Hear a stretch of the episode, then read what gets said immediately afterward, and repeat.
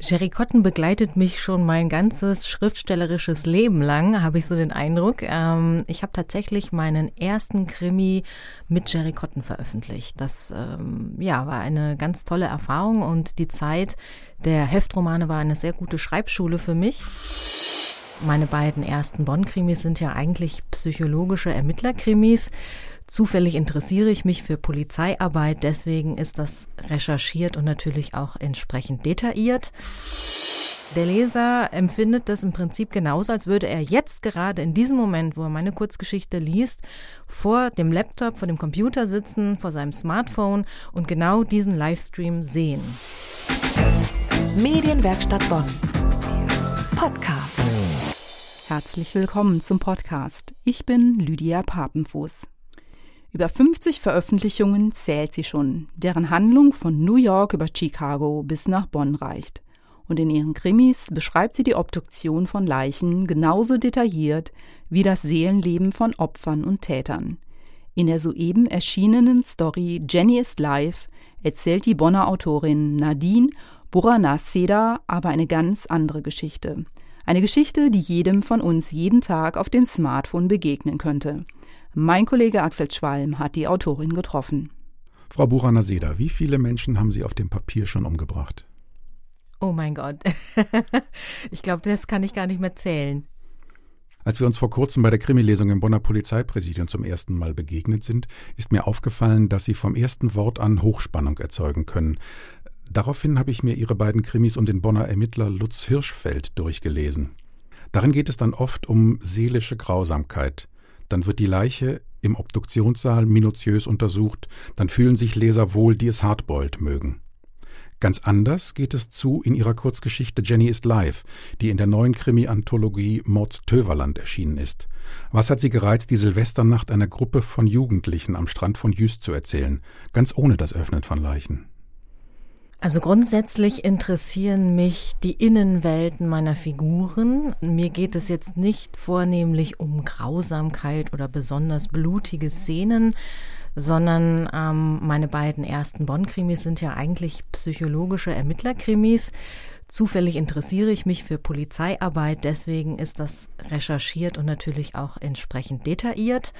Deswegen denke ich, auf der einen Seite unterscheidet sich die Kurzgeschichte natürlich von den Bonn-Krimis, auf der anderen Seite nicht, weil ich eben versuche, sehr tief in die Figuren einzudringen und auch herauszufinden, wie ticken die, ähm, was bewegt die, welche inneren Zwänge haben sie vielleicht, ähm, was treibt sie an, was wissen sie, was wissen sie nicht.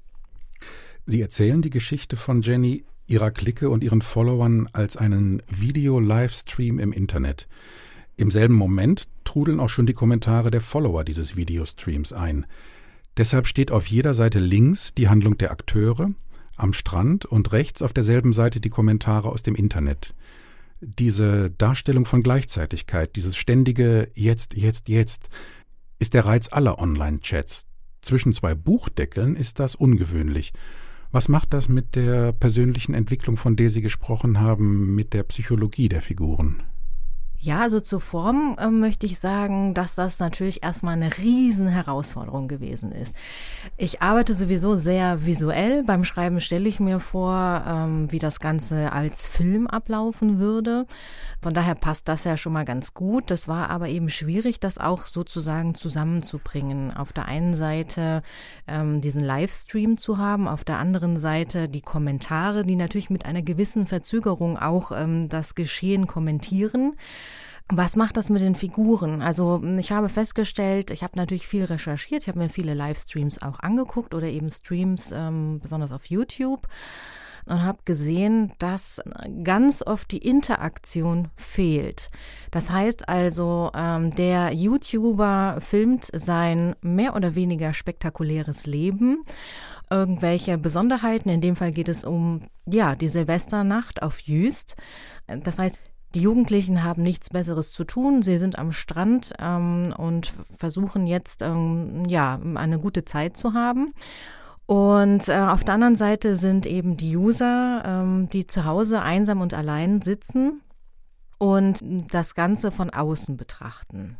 In den klassischen Krimis, so auch in ihren Bonner Krimis um Lutz Hirschfeld, sind die Personen tatsächlich hauptsächlich damit beschäftigt, sich nacheinander von Schauplatz zu Schauplatz zu bewegen, auf der Suche nach Erkenntnis und auf der Jagd nach dem Mörder. Mit dem zweispaltigen Layout in der neuen Geschichte gelingt es ihnen nicht nur die Handlung und die Kommentare zusammenzuführen, sondern auch nah und fern dramatisch zu verdichten. Es gibt nur noch den Sand am Strand, das kalte Meerwasser und die Dunkelheit der Nacht – Gleichzeitig schaut die ganze Welt dabei zu. Soll alles nur noch im Kopf des Lesers passieren? Das ist interessant, dass Sie das so nennen. Ich sag mal ja. Im Grunde genommen ähm, ist nämlich diese Geschichte nicht nur eine Herausforderung gewesen für mich als Autorin, sondern auch für den Verlag. Also für die Herstellung war das auch schwierig, das erstmal so umzusetzen. Ähm, das ist dann sehr schön gelungen. Aber ich glaube, der Leser ist auch sehr, sehr gefordert, ähm, sich jetzt auszusuchen, was liest er denn jetzt zuerst. Es gibt natürlich Sinnzusammenhänge oder Sinnabschnitte, die man sozusagen en bloc lesen sollte. Aber das gebe ich nicht vor. Und ähm, der Leser empfindet das im Prinzip genauso, als würde er jetzt gerade in diesem Moment, wo er meine Kurzgeschichte liest, vor dem Laptop, vor dem Computer sitzen, vor seinem Smartphone und genau diesen Livestream sehen. Sie erzählen mit Jenny eine Geschichte auf nur 25 Seiten. Trotzdem kann sie es mit jedem klassischen Drama aufnehmen, denn es gibt Personen, die gar nichts kapieren, es gibt Menschen, die erkennen und Verantwortung übernehmen. Es gibt die Flucht aus der Wirklichkeit und andererseits den verzweifelten Versuch, die Situation zu retten. Und doch ist es ein spannender Krimi, denn es geht um die Frage, wer weiß was wann. Der Livestream und damit das Internet wird zum entscheidenden Vehikel der Geschichte. Ist die Zeit der Bücher damit für Sie vorbei? Auf gar keinen Fall ist die Zeit der Bücher vorbei. Im Gegenteil. Also ich glaube, dass äh, Literatur uns hilft, äh, mit dieser Welt zurechtzukommen, äh, ne, wie jede Art von Kunst. Ich habe, glaube ich, einfach nur versucht, eine neue Form zu finden. Es ist mir bei meinen Geschichten nicht nur wichtig, Spannung zu liefern, sondern natürlich auch immer ein bisschen Gesellschaftskritik. Mein Wunsch ist es, die Leserinnen und Leser auch zum Nachdenken anzuregen und sich vielleicht auch ein bisschen mehr mit der Welt um sie herum auseinanderzusetzen. Frau Burana-Seda, Sie haben schon seit vielen Jahren an einer der erfolgreichsten Krimireihen der Welt mitgewirkt. Und zwar auf beiden Seiten des Verlagsschreibtisches. Was möchten Sie uns darüber verraten?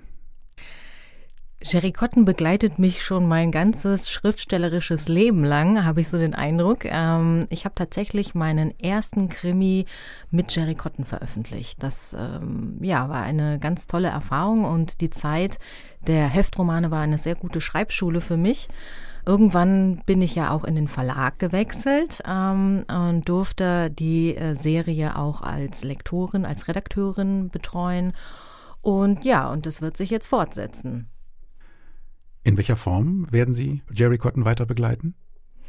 Also demnächst übernehme ich die Redaktion wieder und ähm, ja, freue mich schon sehr auf die vielen Geschichten und die tollen Autorinnen und Autoren. Demnach gehören Sie zu den abgebrühten Profis im Krimigeschäft. Und in Deutschland treffen sich die Profis im sogenannten Syndikat. Sie haben sogar von 2015 bis 2017 das Jahrbuch des Syndikats herausgegeben. Was ist das Syndikat? Das Syndikat ist eine Krimi-Vereinigung von Autorinnen und Autoren, also ein Autorenverband. Wir haben ungefähr sieben bis 800 Mitglieder.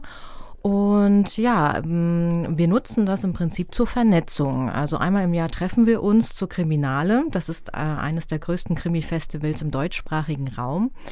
Und dort machen wir Lesungen, dort bilden wir uns fort, dort ähm, tauschen wir uns aus und das ist eine ganz tolle Sache. Anfang 2019 haben Sie dann Typo 18 für gute Texte gegründet, nicht zuletzt, um Ihre große Erfahrung weiterzugeben. Was hat es mit diesem Coaching für Autorinnen und Autoren auf sich? Ich glaube, ich kann mich sehr gut in Autorinnen und Autoren hineinversetzen, weil ich selbst eine Autorin bin und kenne daher alle Nöte ähm, eines Autorenlebens. Und ja, ob es jetzt um Exposéberatung geht, um Plotentwicklung oder um das Lektorat von Probeseiten, da bin ich dann die richtige Ansprechpartnerin, weil ich natürlich auch auf der anderen Seite weiß, wie die ähm, Verlage so ticken und wie das funktioniert im Hintergrund welche Stoffe vielleicht eine Chance haben und welche vielleicht eher nicht. Ähm, und das ist, glaube ich, schon ganz hilfreich auf dem Weg, wenn man äh, selbstständig veröffentlichen möchte. Gibt es da konkrete Events oder Veranstaltungen, wo mögliche Autoren, begeisterte Schreiber sich mit Ihnen verbinden können? Ja, ganz konkret. Ähm, jetzt demnächst im März gibt es in Bonn das Literaturcamp. Äh, dort ist Typo 18 auch vertreten und wir bieten dort auch an ein ähm, Coaching-Paket. Das kann man da gewinnen. Ähm, das heißt, ich biete zwei Stunden Coaching an und es ist, glaube ich, eine ganz gute Sache, auch wenn man vielleicht gerade am Anfang eines Romans steht oder vielleicht auch mit dem äh, eigenen Stoff momentan überhaupt nicht zurechtkommt. Da hilft dann manchmal der Blick von außen ganz gut. Das zweite ist ähm, Skriva, die Autorenwerkstatt in Köln. Dort ist unter anderem auch Sebastian Fitzek unterwegs und ich mache dort einen Workshop zum Stil, ähm, gebe einem so ein bisschen Einblick in das Lektorat. Also es geht um Feinschliff, um Stil und um Dialoge. Das klingt sehr produktiv, sehr kreativ. Jetzt muss ich natürlich als letztes fragen, welche neuen Leichen haben Sie schon im Keller? Wird der Bonner Ermittler Lutz Hirschfeld weiter ermitteln oder kommen neue Fahnder zum Tatort? Ich will grundsätzlich nicht ausschließen, dass es mit Hirschfeld weitergeht. Das ist mir eine liebgewonnene Ermittlerfigur auf jeden Fall. Äh, momentan arbeite ich allerdings an einem Thriller. Also nochmal ein bisschen was anderes. Der spielt in Berlin und hat äh, eine weibliche Protagonistin zur Hauptfigur. Wir sind gespannt. Frau Buranaseda, ich danke Ihnen ganz herzlich für das Gespräch. Vielen Dank, Herr Schwalm. Das war Axel Schwalm im Gespräch mit Nadine Buranaseda über ihr Coaching-Angebot für Autorinnen und Autoren. Die neueste Kurzgeschichte von Nadine Buranaseda heißt Jenny ist live und ist soeben in der Krimi-Anthologie Mordstöverland aus dem Gemeiner Verlag erschienen. Der Band enthält auf 309 Seiten 18 unerwartet mörderische Geschichten von der Nordseeinsel Jüst und er kostet 12 Euro. Die beiden Thriller Seelengrab und Seelenschrei um den Bonner Ermittler Lutz Hirschfeld sind im Droste Verlag erschienen. Ich bin Lydia Papenfuß und wir hören uns nächsten Sonntag wieder im Podcast der Medienwerkstatt Bonn. Medienwerkstatt Bonn. Mehr Beiträge auf medienwerkstattbonn.de.